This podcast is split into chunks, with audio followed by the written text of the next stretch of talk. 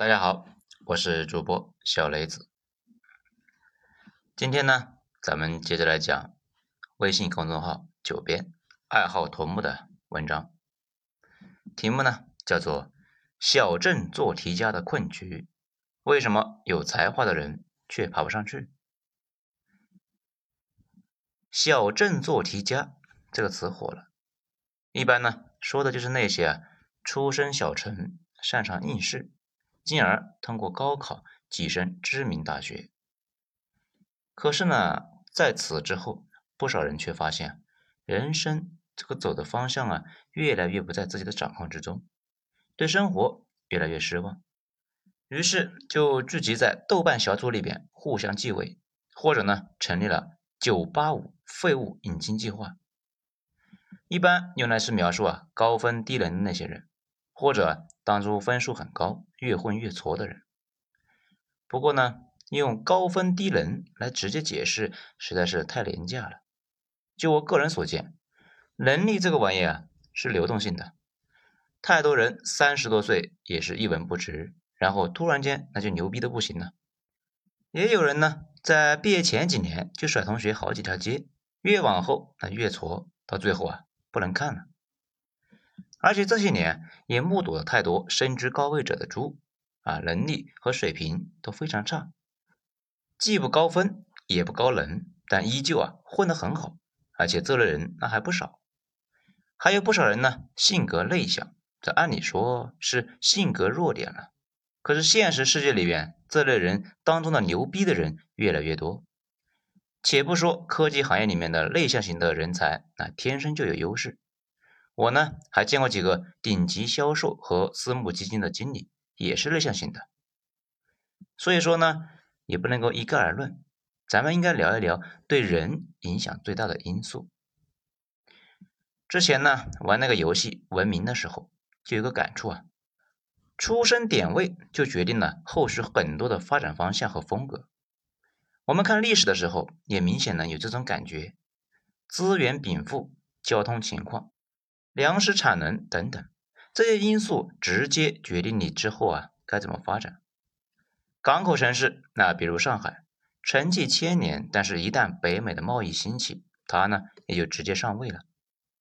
香港处在广州港的一个外延，天生呢也差不到哪里去。处在红海和地中海的中间的苏伊士，没修运河那会儿啊，都已经是很繁忙了。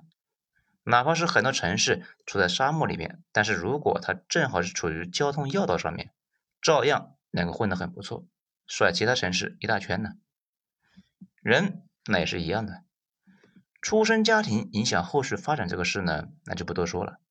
事实上，每个人一生中有好几次重新选择点位，差不多背景的人处在不同的位置，完全就是两种不同的结果。咱们呢，这里说的不是那种生下来那是富二代，所以啊前途一片光明，而是说相同的一个人处在小城市和大城市，结果完全不一样。相同的城市里面，去私企和去当公务员也是完全不一样的结果。位置对人的影响超过我们自己的想象。位置呢，不仅是影响前途，而且影响想法和观念。甚至啊，生活态度也跟着变。我们呢，经常说的富人思维和穷人思维，有一部分确实是富人们的观念牛逼，还有一部分呢，是完全就是他们成为富人之后自觉的就那么思考。这如果把人呢分成以下四种，啊，就是 S 级是最顶级的高手，A 级是正常的高手，B 级是普通人。C 级是脑子不正常的人。我呢有个感触，S 级只要是环境相对公平竞争，就是牛逼人。那比如李彦宏在美国的时候，已经过上了富裕的生活，就后来呢就抑制不住内心的冲动，就回国创业。百度现在给人的感觉呢很尴尬，跟 BAT 当中的两个呢那没法比。不过呢。我毕业那会儿，百度绝对是非常牛逼的存在。如果他一直待在美国，当然没法跟现在比，但是在那边做社畜也能够混得非常好。再比如这两天啊闹得沸沸扬扬的那个清华姚班毕业生，他就算不是谷歌，也能够通过业余搞点事情，轻松月入五万。他就是 S 级的，这学什么都很快呀，基本上干啥都能够混得比正常人都要强。但是呢，绝大部分人属于 A 或者是 B，而呢 A 和 B 是相互转换的，因为这两种人之间的差距呢并不大。一个正常人被安排到一个高挑战、高压力的环境当中，不断的被指派舒适区以外的工作，这持续几个月呢不会很明显。如果持续几年能够顶得住的话，这个人就会强悍的难以想象。有些人才智平庸，但是考上了九八五，也是在高中阶段找对办法，稍微呢推一下，潜力爆发，B 变成了 A。相反呢？如果一个人本来那就很牛逼，名校毕业，那各项成绩好的不得了，前途无量。毕业之后被安排天天去填表格，那打扫卫生。如果他自己啊不想着改变，几年下来也只能算一个填表达人。咱们再举个例子，如果一个孩子大学啊英语八级，这毕业之后呢再也没怎么用，那不要怀疑。十来年之后，跟个高中生那也差不多。而一个连普通话都说不利索的福建人，跑到国外呢十来年，如果他不是躲在唐人街或者是法拉盛那不出来，他的英语水平要完爆当初的八级高手。相比于大学，环境对人的塑造更持久，更有决定性。而且呢，是环境改变人的思维，思维会进一步的改变境遇。反过来再改变思维。我当年呢入职我们公司的时候，碰到一哥们，他北航毕业之后回到老家，进入了当地的联通。在当时呢，这个选择还是让人很羡慕的，毕竟呢，从此那是有编制了。不过此后的几年，那就跟一场噩梦似的，公司的利润在下降，部门里的人呢，为了一丁点的肉丝，抢的是死去活来。一个小部门五个人还分成了三派，三年之间工资那不但没涨，那还在降。最后忍无可忍，三十岁终于是决定北漂。这用他自己的话呢，就是反正生活不可能更糟糕了呀，那为什么不冒一步险呢？这相比较而言，北上深的天花板那是直插天际啊，大家就没有空在窝里斗，每个人都活在极度的焦虑当中。这就像每年都要高考一样，不断往出炸自己的潜力。但是这个地方呢，又是一个圈啊接着一个圈，环境对人的影响也在这里面。你自己单打独斗，到最后啊，也有个上限，你需要依赖别人提拔你，对你赋能。你呢，也需要搭别人的快车。事实上啊，我们一般说的环境，就是周围的各种人对你的影响。我看呢，麦麦上就不少有人在那里抱怨啊，自己的领导啊就是一头猪，这不知道这头猪怎么是混到百万年薪去的。这种情况啊，不排除这个员工没有领会到自己领导的真正能力，不过呢，也可能他的领导确实是头猪，只是加入的早，正好是碰上公司大爆发，项目组变成部门，部门升级成产品线。当初那个项目的组的人呢，就全变成了产品线的骨干，猪也就被吹了起来。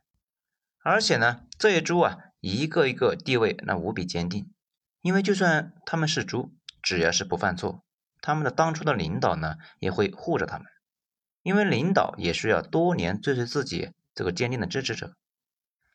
大家呢，一定要有一个常识啊，越下层越是自由竞争，讲的呢是规则。